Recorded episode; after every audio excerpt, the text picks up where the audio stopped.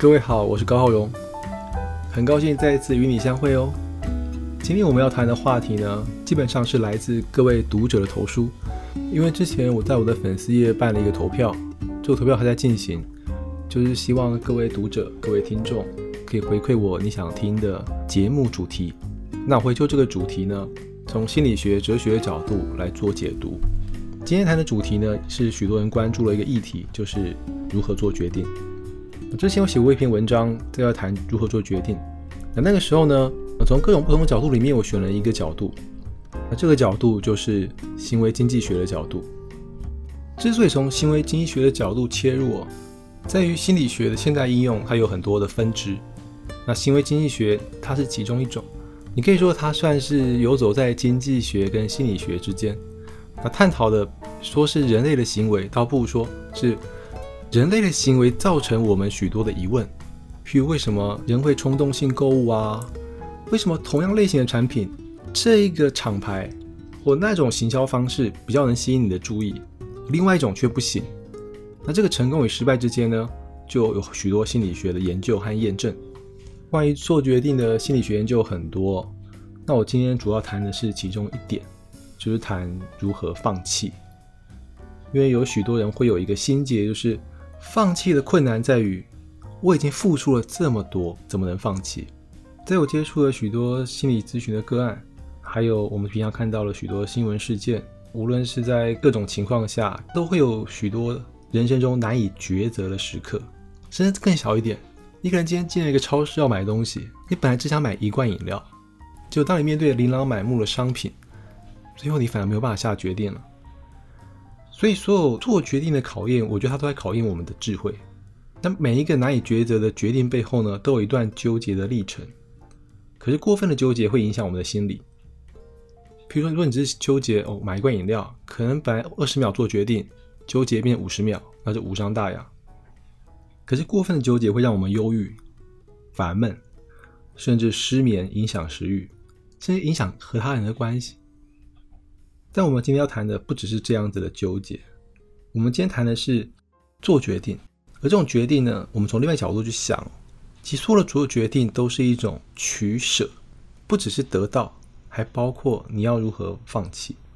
所以，当我们做决定，也就诚如我前面讲的，这是一种有意义的放弃，就是这个舍的部分，它是有意义的，有帮助的。表面上好像是一种失去。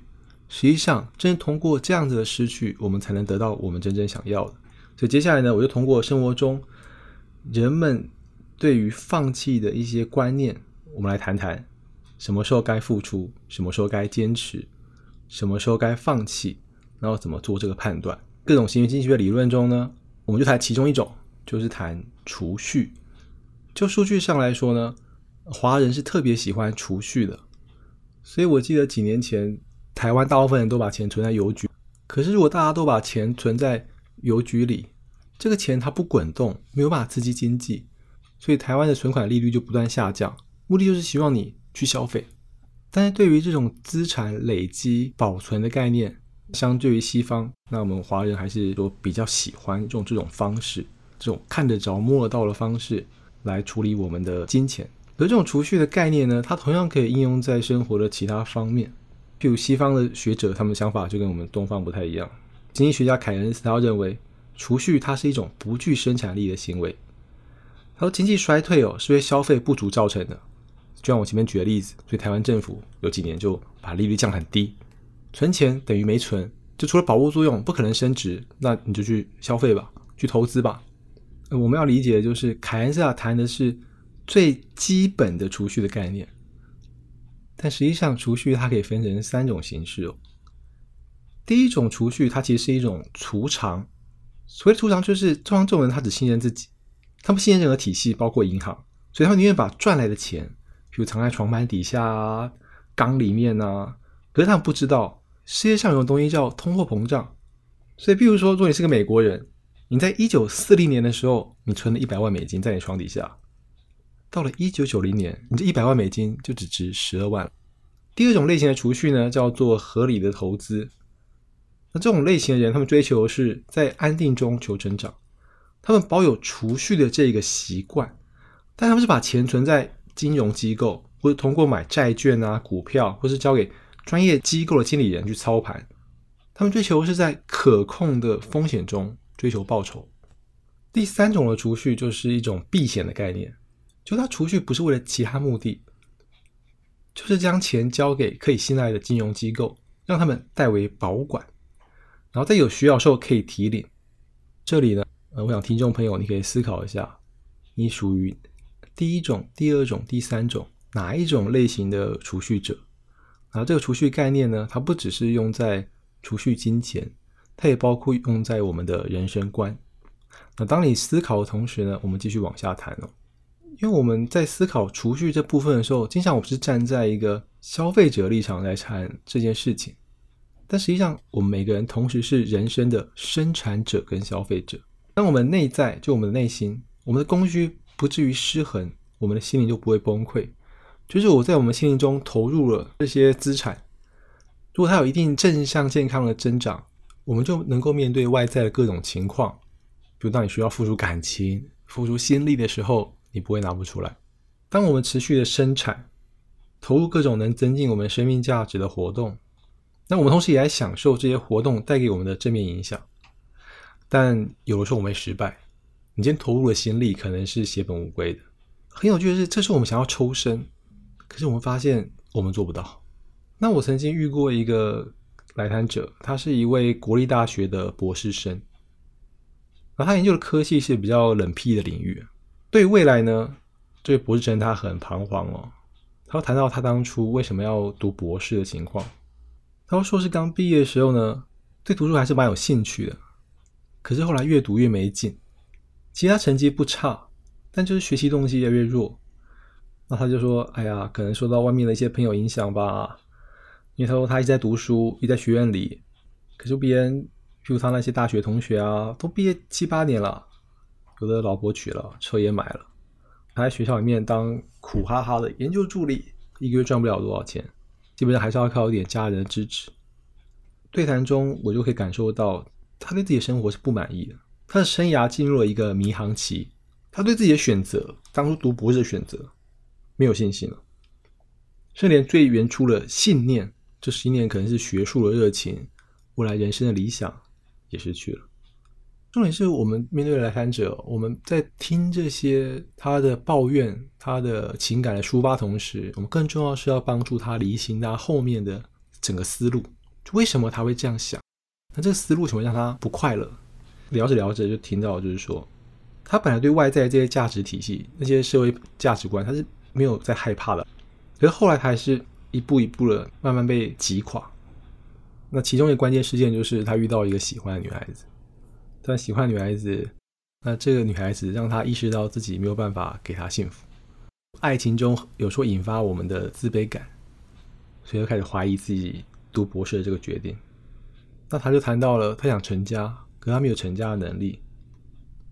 那那时候我就跟他谈说，那一个家庭要组成，该需要哪些东西？那譬如说，他又谈到要工作啊，要钱啊，要满足食衣住行啊，等等等等。如果他说你现在读博士和你这个目标有冲突吗？那他又谈到说，当然有啊，因为这些东西他现在给不了。那即使过两年博士毕业再去追求，那那时候人可能都走了，而且他那时候还要重新的进入社会，感觉比人落后更多时间了。对谈中，我们不难发现，这位博士生他的焦虑哦是有原因的。他一开始对读研究所抱持的信念很确实。可是那个确实背后的内容很模糊，比如说你很确定就是说我今晚上就是要吃面，可是问你说你要吃什么面，你回答不出来，就说我想吃面了。在这样情况下，你的行动就通常会缺乏一些实际上的一些考量。那这种缺乏考量，它就是等于缺乏效益。就你在做一些可能对你来说没有太大帮助的事情，那为什么会变这样？因为你根本实际上不知道自己该往哪里去。这种缺乏效益呢，基本上又可以把它说成是一种罔顾现实，就是你考量太不实际了，是一种你脑海中的想象，而不是从现实的情况以现实情况为材料所进行的考量。可是这种情况其实在现在很常见，尤其是年轻人他还没有足够的社会经验，所以这其实无可厚非的。就这不是一个坏事，这是人生必经的一个历程。但我必须学会怎么去应对这样的历程。储蓄的概念来说，我们可以说汤米的求学过程哦，与其说是投资，更接近储蓄，或者更准确说是接近储藏的储蓄。今天我们去反思，读书如果不能为我们的人生带来效益，为什么要读书？我这边谈的不是说 读书是为了赚钱，比如你读书是为了提升自己，你也明确，那也 OK。可是你读书你不知道自己为什么要读，那就是另外一回事。因为人的青春有限，我们的学习历程它反映了我们一个人在求学这个黄金的年轻岁月，我们是怎么做我们的生涯抉择。所以这也无关乎你读什么样的学校，读什么研究所，而是说在读这几年你做了什么。譬如有些人他非常认真在玩社团，就是他想要的，他从中得到了满足收获。今天所有你各种人生的经验都是一种输入，通过我们内在进行许多内在的活动。外在的冲撞，因为我们有了输出，可是输出之前你要有足够的输入，那是不能光靠读书，还有需要生活经验。这个博士生的例子，我们就来谈前面我们谈的三种储蓄哦。就以读书为例好了，如果你是第一种类型储藏型的储蓄，在求学中的表现是什么呢？通常这种类型的学习心态，往往是因为他不知道自己要什么，所以他选择升学，就是钱我也不知道该怎么花，所以我就干脆继续放着。往往这类型人，他们害怕失去，他们内心的恐惧感，害怕失去恐惧感是胜过拥有的喜悦感。可是因为他们在求学过程中，他没有做任何投资，比如说挖掘自己的现象啊，所以他们就给了自己一个保守理由，嗯，继续升学好了，反正这圈子我熟悉嘛。可是我们要知道，就是学术圈，它在一定程度上，它会跟外在社会有所隔绝。而且因为生活很单纯，所以你会很容易遗忘了时间在流逝。可是流逝不只是时间啊，流逝的是青春。所以在真实社会中，我们就看到有些人他年纪渐长，却因为缺乏社会历练了，然后就在求职啊、婚姻啊，就失去了竞争力。原初本来拥有的一些人生的资本，二十几岁学霸什么的，可是他就像我们前面谈的，他就通货膨胀了，就随你的年龄渐长就贬值了。那其实是一种人生的损耗，但不是每个人都经得起这样的损耗。那第一种求学想法呢，就是所谓的投资。这种类型的人，他的学习历程就是一个奋斗的历程。像我认识一个年轻人，他大学读外语的，跟他梦想是当甜点师傅，所以他把他所有时间都跑去当甜点学徒了。学校的课业其实顾得不是很好，可是相较某些不知道为什么读书而读书的人，他正在不断积累他未来成长很重要的能量，所以你今天年轻、青春、充满精力，可是就是你要怎么去发挥你的精力，如何去运用你的时间，去让未来人生的道路有更多的资本，这个是你要思考的。第三种类型呢，他们是暂时的把青春保存在信任的机构，等待最好的时机点转投资，获取最大的效益。那放在学生的这种类型上，我们可以说，他们是浪费了一点时间，但他们没有过分的消耗自己。他们也许不知道自己要什么，但至少他们有目的的做了一些选择。他们还是去挑战了，还是进入职场了，他们还是把钱做了一些保守的投资了。那这种人其实占了绝大多数，就是我们想要改变，但也许我们还不是很清楚改变的方向。但至少我们愿意姑且一试。那通过上述的讨论，那我必须说，嗯，当很多人在论战读书有没有用这件事的时候，我认为是偏离重点。因为一个学生他死读书，那跟一个漫无目的打工的学生，他差别在哪里呢？如果我们从对于生命本身有没有足够积极增长的角度来看，它很可能是没有差别。当你是一个把你的人生、你的青春藏在床板下。等待通膨这样的一个人，这时候你应该做的最佳抉择是什么？你要做就是迅速的承认你的这个决定是错的，也就是你要迅速认赔。那人生本来就是有赚有赔啊，有起有落。可有些损失如果超过我们能负荷的程度，我们可能永远都无法站起来。甚至有些人他会选择永远离开这个人生的比赛了。感情呢，尤其如此。很多时候，为什么明明被伤很重，却无法抽身呢？就是因为该离开的时候，你没有办法迅速认赔，你反倒付出更多，而这种付出很多时候是你看不到的。就像一九四零到一九九零年，你看这个通膨多厉害，一百万美金变成十二万美金。当我们的意志无法割舍种种付出，于是那种你幻想可能会反败为胜啊，可能未来会更好的这些想象，这些想象，这些等待，它会掏空我们的心，掏空我们的青春，跟掏空我们的勇气。然后最后，你就发现有些东西真的再也不会回来了。这么说吧，如果你把储藏视为是一种储蓄，而你抱着这种的观念在谈感情。那还会造成另外一种现象，就你可能在追求的时候会很努力，可得到之后却态度大转变，不再有更多的投入，因为这种人他基本上缺乏一个后续的投资的一个长期增长的这样一个观念。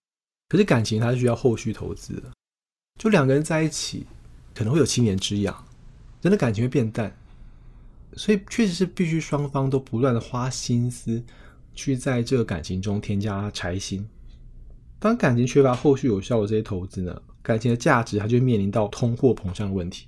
感情的东西不会因为你放着它就增长，等到感情缩水到一个程度，那我们两个人，你跟对方共同开的这个感情的账户，它就会破产。所以承认失败，认赔杀出，我们才能够重新的去积累我们的资本。譬如在岁月流逝的这个通货膨胀里呢，这不是称它的高点停在哪里。他发现他停在的是考上博士班的那一瞬间，然后他就把他拥有的那些资本全放在床板底下了。到最后，那个女孩子真的让他体验到了不只是感情上的痛苦，而是因为这个女孩子的出现，让他不得不去反省他过去这一段时光二十几年他到底在干什么。然后他发现他长期没有真正面对外界真实的生活，他没有活在现实生活里，他一直。告诉自己说：“我读书就是投资自己啊！大家都说读书很好啊，去储蓄啊，储蓄未来的出去工作的动力。但实际上呢，他还逃避，他害怕自己在社会上行走会遭遇各种困难，进而他忽视了自身的社会竞争力。他不知道自己现在这个能力放在社会上到底能不能活下去啊？有些人真心喜欢搞科研，有些人也很理解，就是他今天读书。”主要目的是什么？但有些人他真的不知道，而在这个不知道过程中，他选择他去做一件他长期以来很熟悉的一件事。可问题，如果这只是一种储藏，终究有一天要面对把床板底下钱拿出来，走到外面消费，然后发现啊，原来我已经一文不值的这个现实。所以可以说，直到这个博士生碰到真心喜欢的人，他也发现哦，他们两个差距是什么呢？就是对方活在现实世界，而他是一个活在童话世界里面的半个大叔，所以最终呢，我这位来谈者他就试着要去重新的跟社会接轨，重新接受自己遭受了某些永远无法追回的损失了。就是在通货膨胀中，有有些钱已经拿不回来了，而这也是令我们很痛苦的一部分。所以我必须说，因为现实它比逃避现实更需要有勇气了。有时候我们看到一些逃家的孩子。我们看到一些翘课的孩子，所以我这边要澄清，就是说我并不是说读书无用，读书也好，或者说我前面提的我那边做西点的朋友也好，当你把这个资本拿到社会上去奋斗的时候，它有可能会失去，有可能短期内你就会发现，哎，还不如存起来啊，来的安全。可是人生的成长、自我的实现，它本来就有这样的风险，有时候就是要通过这一种忍耐孤独、自我挑战的方式。我们才能把我们的资本增长的更多，实现我们的理想。后来我这位来谈者，他找了他的师兄帮忙，我记得是在苏州吧，他找了一个销售的工作，这跟他的本科是完全不相关的。跟他说想试试看，我觉得挺好啊，可能会有很多挫折、失败，而且还要能接受被一些比他年纪小的七八岁人管理，但至少这是他生活的新起点。他不再掩耳盗铃的过日子，我非常为他高兴。没有人能保证任何一个做这样决定的人会不会过得幸福，可至少对这个博士生而言，我很高兴他能够学会放弃错误的付出。尤其是我每个人都要在这个付出的过程中设定一个停损点，我们必须理解，我们今天储蓄或者说保存我们的精力跟时间的意义在哪里？是休息，重新出发，还是你在逃避？